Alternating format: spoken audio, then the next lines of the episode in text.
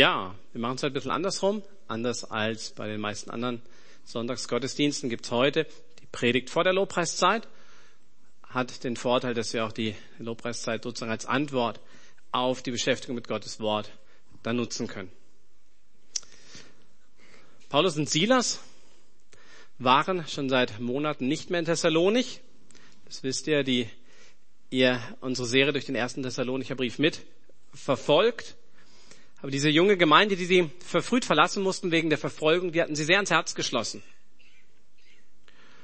Und sie haben mit ihnen gelitten und haben sich Gedanken gemacht, wie es den jungen Christen in der Verfolgung wohl geht. Ob sie standhaft sein werden oder ob es Satan gelingen würde, sie in ihrem Vertrauen zu erschüttern oder sie sogar vom Glauben abzubringen. Und als Paulus und Silas zum Schluss kommen müssen, dass es ihnen im Moment nicht möglich ist, persönlich in die Stadt zurückzukehren, da schmieden sie Plan B. Und sie schicken ihren gemeinsamen Freund und Mitstreiter Timotheus nach Thessalonich. Und was Timotheus dann an Eindrücken und an Neuigkeiten mitbringt, das lesen wir in unserem nächsten Abschnitt im Kapitel 3 vom ersten Thessalonicher Brief in Versen 6 bis 9. Doch jetzt ist Timotheus mit einem so guten Bericht zu uns zurückgekehrt. Er hat uns von eurem Glauben und eurer Liebe erzählt und dass ihr uns stets in guter Erinnerung habt und euch genauso sehr wie wir nach einem Wiedersehen sehnt. Diese Nachrichten über euch und euren Glauben, Geschwister, haben uns in unseren eigenen Nöten und Schwierigkeiten neuen Mut gegeben. Ja, wir leben richtig auf, seit wir erfahren haben, dass ihr treu zum Herrn haltet. Wir wissen gar nicht, wie wir unserem Gott für euch danken sollen. So groß ist die Freude, die uns jedes Mal erfüllt, wenn wir im Gebet an euch denken. Wer sich schon mal durch den Römerbrief geackert hat, der weiß, wie, wie nüchtern und sachlich Paulus theologische Zusammenhänge darstellen kann. Hat vielleicht auch schon mal das ein oder andere Mal damit seine Mühe gehabt. Aber in was für einem Kontrast steht dieser persönliche Abschnitt an die Thessalonicher? Da kann man staunen über die Euphorie und die Überschwänglichkeit, mit der Paulus hier schreibt, über seine ganz, ganz herzliche und persönliche Art und seine Reaktion von Herzen auf diese Neuigkeiten aus Thessalonich. Paulus hat von Timotheus gehört, wie er Liebe und Glauben in den Augen der Thessalonicher gesehen hat, wie er es aus ihrem Reden herausgehört hat und wie er es an ihren Taten gesehen hat. Und das zu hören muss in Paulus etwas ganz Starkes bewirkt haben, dass er das auf diese Weise hier zum Ausdruck bringt. Wenn er in Vers 8 sagt, wir leben richtig auf, seit wir erfahren haben, dass ihr treu zum Herrn haltet. Nun wörtlich ist dieser Ausdruck eigentlich noch stärker. Ich glaube, selbst die neue Genfer hat sich nicht getraut, es so krass zu formulieren, wie es im Original eigentlich heißt. Da heißt es, wir leben, weil wir gehört haben, dass ihr treu zum Herrn haltet. Nun, das muss heißen, dass sie ja irgendwie vorher wie tot waren. Und um da den Hintergrund herauszufinden, kann man ein paar Passagen aus dem Neuen Testament zusammenpuzzeln, um ein bisschen von dem nachzuempfinden oder zu verstehen, wie Paulus zu einer, und Silas zu einer so starken Aussage kommen. Und es war so, dass Paulus und Silas nach ihrer ähm, Abreise aus Thessalonik in Athen waren, aber schließlich ähm, Paulus weitergereist ist nach Korinth und sich auf dem Weg auch nochmal Silas ähm, nochmal auf einem anderen Dienst unterwegs war. Das heißt, Paulus war für eine Zeit lang allein in Korinth. Und er war einfach überwältigt ähm, von der Stadt, von dem Götzendienst dort. Er war geistig angegriffen und richtig verzweifelt. Er schreibt später an die, an die Korinther, als er an diesen Besuch zurückdenkt, in 1. Korinther 2, in Vers 3. Ich fühlte mich schwach, ich war ängstlich und unsicher, als ich zu euch sprach. Ich fühlte mich schwach, ich war ängstlich und unsicher, als ich zu euch sprach. Und in diese Situation hinein erreicht Paulus die Nachricht von den Thessalonichern und wie es ihnen ergeht und was Gott in ihrer Mitte tut. Und deshalb sagt er, sagt, ich lebe. Ich lebe richtig auf, so als ob ich vorher fast im Sterben war. Aber jetzt lebe ich, weil ich sehe, was Gott tut. Und wir sehen hier, dass auch im Leben von Paulus es Verzweiflungsmomente gab. Spannend ist, dass Paulus diesen ersten Korintherbrief, in dem er auch die Worte über seine Verzweiflung schreibt, den Hauptteil in Kapitel, mit Kapitel 15 folgendermaßen beendet. Er schreibt dort in 1. Korinther 15, Vers 58, ihr wisst ja, dass das, was ihr für den Herrn tut, nicht vergeblich ist. Und gerade war, war doch das seine große Herausforderung, dass er das nicht gesehen hat und daran gezweifelt hat. Und als er aus Thessalonich gehört hat, doch, Gott benutzt das, was ich tue, hat ihm das neuen Mut gegeben.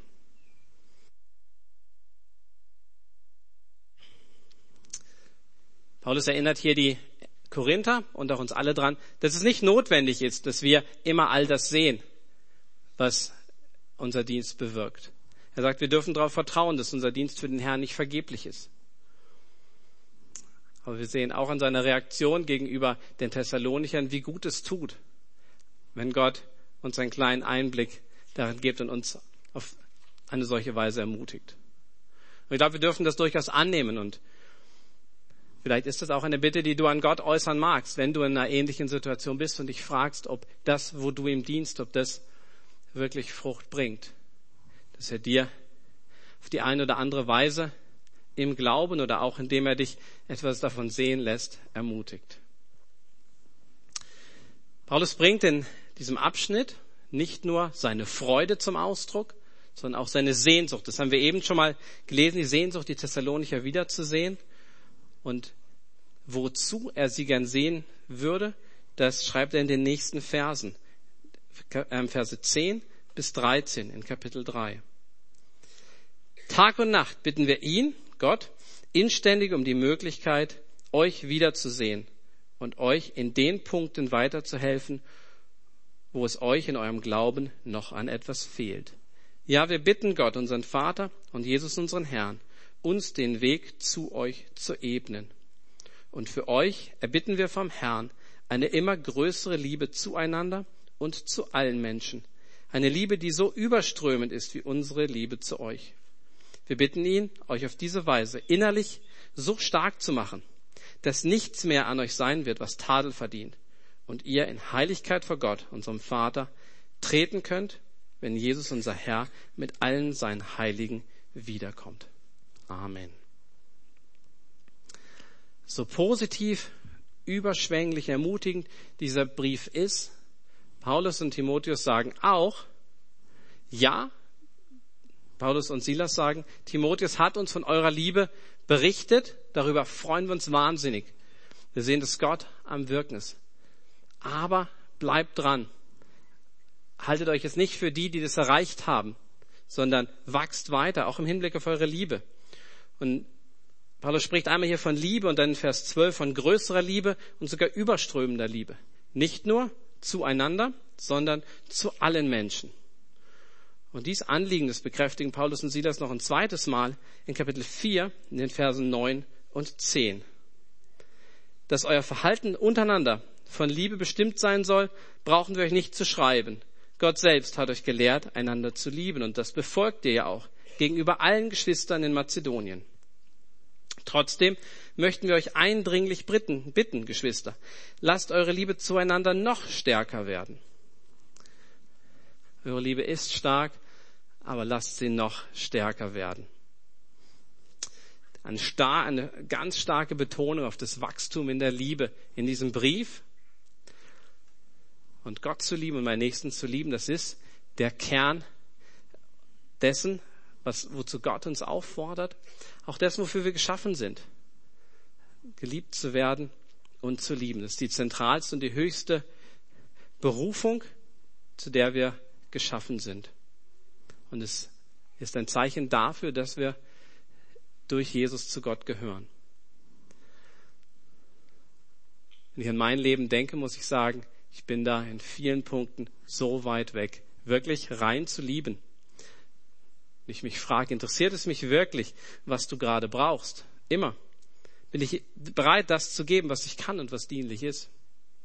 Will ich wirklich eine Beziehung? Und lebe ich mit Intensität und Hingabe genauso für deine Bedürfnisse wie für meine? Oft genug nicht. Bin ich eher dabei, einen Schutzwall aufzurichten und ihn zu sichern, zu verteidigen? Oft genug ja, leider. Und vielleicht kommt ja auch jemand in den Sinn, wo es schon mal richtig schief gelaufen ist, beziehungsmäßig. Oder wo es im Moment unwahrscheinlich schwer fällt, diese Aufforderung in der Liebe noch zuzunehmen, im Hinblick auf diese Person überhaupt denken oder wollen zu können. Jeder von uns entwickelt ja so Techniken, trotzdem nett zu bleiben, liebevoll zu erscheinen. Und wir wissen auch, wie wir dann dicht machen können und letztlich ein, ein Theater spielen, statt eine echte Beziehung einzugehen oder zu vertiefen. Das kann entweder Heuchelei sein, ich, ich mache dir was vor, oder auch zur Selbstgerechtigkeit werden. Ich bin dann letztlich stolz, wie gut ich es doch äußerlich hinkriege. Wenn ich anders verdrahtet bin, macht es mich vielleicht ähm, oder führt es zu einer Selbstverdammnis, weil ich sage, ich bin so schlecht und ich werde es nicht schaffen. Oder auch im Performance-Druck. Um jemand zu sein, muss ich es euch allen beweisen, dass ich das doch kann. Und die Wahrheit ist aber später oder eher früher wird es sichtbar. Da, wo Liebe ist und da, wo sie fehlt, das können wir letztlich nicht verbergen. Es wird aus unserem Herzen rauskommen durch unseren Mund und wenn wir, wenn das nicht, dann auch nonverbal. Da, wo wir vielleicht überrumpelt werden, wo wir es eben nicht kontrollieren können. Und ich bin überzeugt, dass es nur eine Hoffnung gibt, eine Möglichkeit wirklich zu lieben. Und es beginnt damit, von Jesus und seiner Liebe verändert zu werden. Und es ist eine so simple und so eine Basic, ähm, ja, gehört zu den Basics, aber ich habe gedacht, ich, ich will mich und uns heute Morgen daran erinnern. Ganze Bücher werden geschrieben über äh, die Kunst zu lieben. Und doch müssen wir uns eingestehen, dass es erstmal nicht bei unseren Fähigkeiten beginnt, sondern dabei, dass Gott uns zuerst geliebt hat und dass wir deshalb lieben können. Und wenn wir genau hinschauen, dann ist auch genau dieser Veränderungsprozess etwas, was Paulus und Silas hier ansprechen. Im Vers 13 da ist ihr Gebet, wir bitten ihn, Gott, euch auf diese Weise innerlich so stark zu machen, dass nichts mehr an euch sein wird, was Tadel verdient. Und dies innerlich stark zu machen, das heißt im Original, eure Herzen zu festigen. Und da sehen wir, wo die Quelle ist und wo es beginnt, nämlich im Herzen. Wenn eine Veränderung, eine echte Veränderung stattfindet, dann wird es von innen nach außen sein.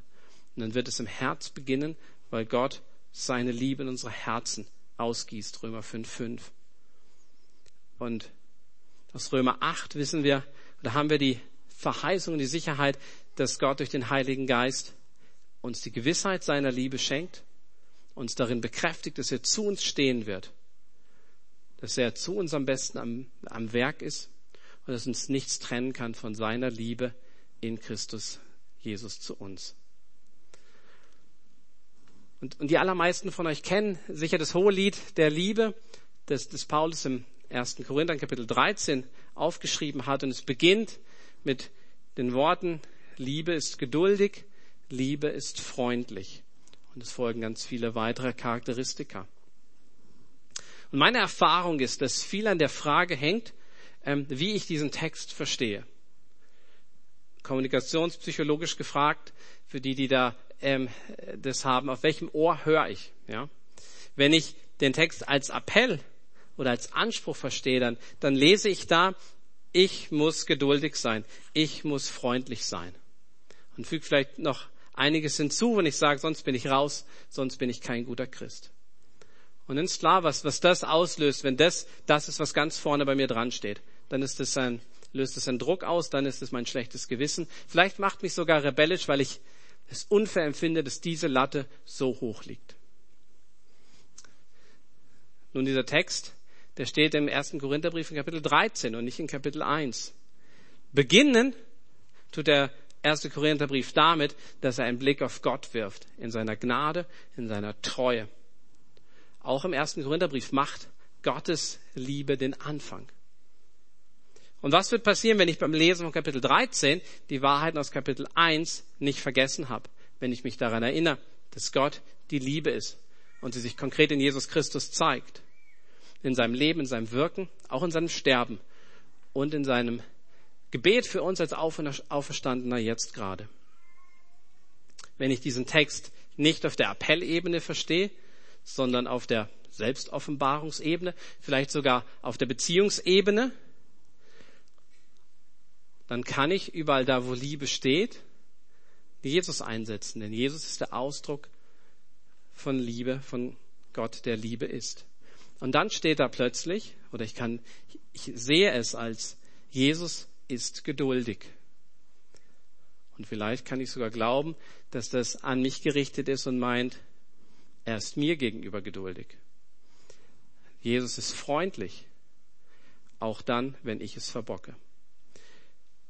Und wenn ich diesen Text so empfangen kann, wenn ich ihn so auch nehmen kann, als den Anfangspunkt, dann ist es eine ganz neue Perspektive. Dann ist es der allmächtige, der heilige Gott, dem ich Rechenschaft schulde, der mir aber begegnet in Jesus, geduldig und freundlich. Und dann gibt mir das erstmal Luft zum Atmen. Und kann ich das zulassen? Kann ich das an mich ranlassen? Diesen ersten Schritt? Und es ist ein, kein kleiner Schritt, wenn ich gewohnt bin, anders zu, zu leben und zu denken. Ich werde es, der mein Leben ähm, gerecht macht und der sich Liebe verdienen würde. Zu denken und anzunehmen, dass Gott mich zuerst geliebt hat. Und dass meine Liebe nicht ist, um etwas zu erfüllen oder zu verdienen, sondern nur eine Antwort sein kann auf diesen Gott, der mich zuerst geliebt hat.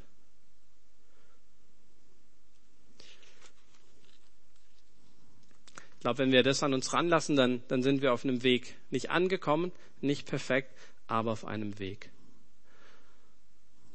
Eine bekannte Aussage von Jesus hat es ja auf das Kollegiengebäude 1 der Uni geschafft.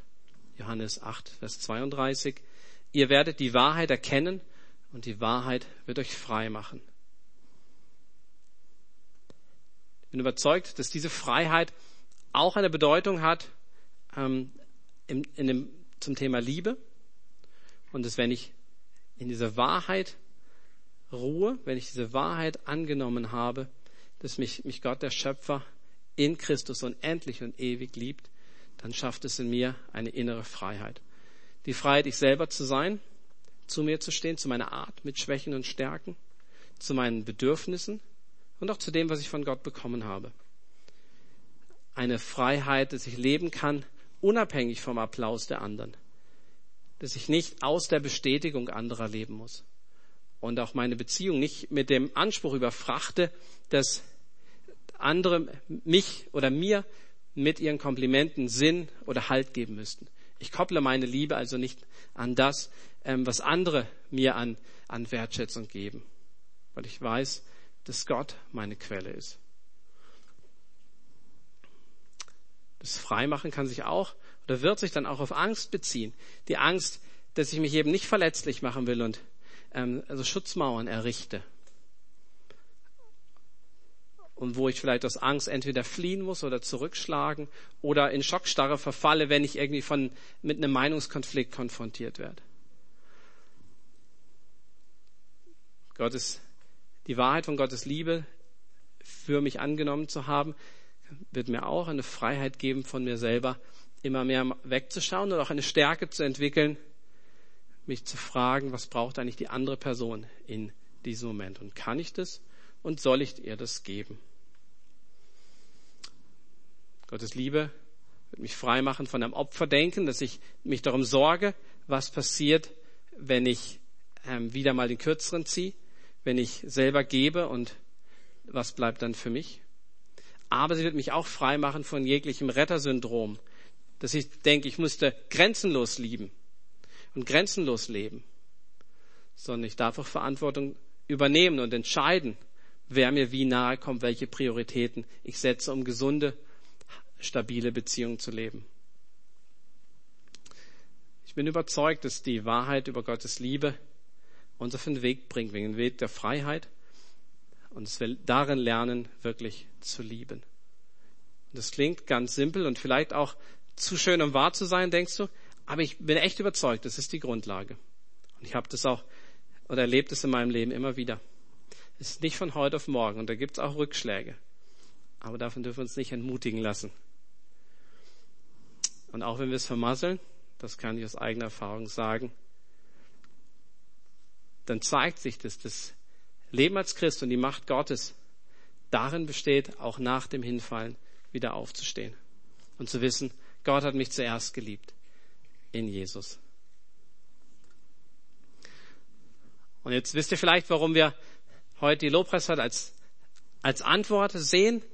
Ich glaube, dass diese Wahrheiten, wir uns diesen Wahrheiten neu stellen sollen. Und weil diese Lobpreiszeit eine Chance sein kann, auch über die Musik und die Wahrheiten, die darüber transportiert werden, nachzudenken, sie aufzunehmen, zu, be zu bejahen innerlich und mit Gott im Gespräch zu sein, vielleicht die Liedtexte zu deinem eigenen Gebet zu machen oder eigene Worte zu finden für, für das, was dein Herz ausdrückt und wo du stehst und mit welcher Sehnsucht du heute Morgen gekommen bist, vielleicht auch mit welchen Herausforderungen du ähm, die Woche hier abschließt. Lass diese Zeit nutzen. Ich, ich wünsche uns, dass ja, Gott uns sein Herz heute Morgen zeigt und dass wir, wir erleben, dass diese Wahrheit über seine Liebe uns frei macht, dass Gott uns zuerst geliebt hat. Ich darf die Band nach oben bitten.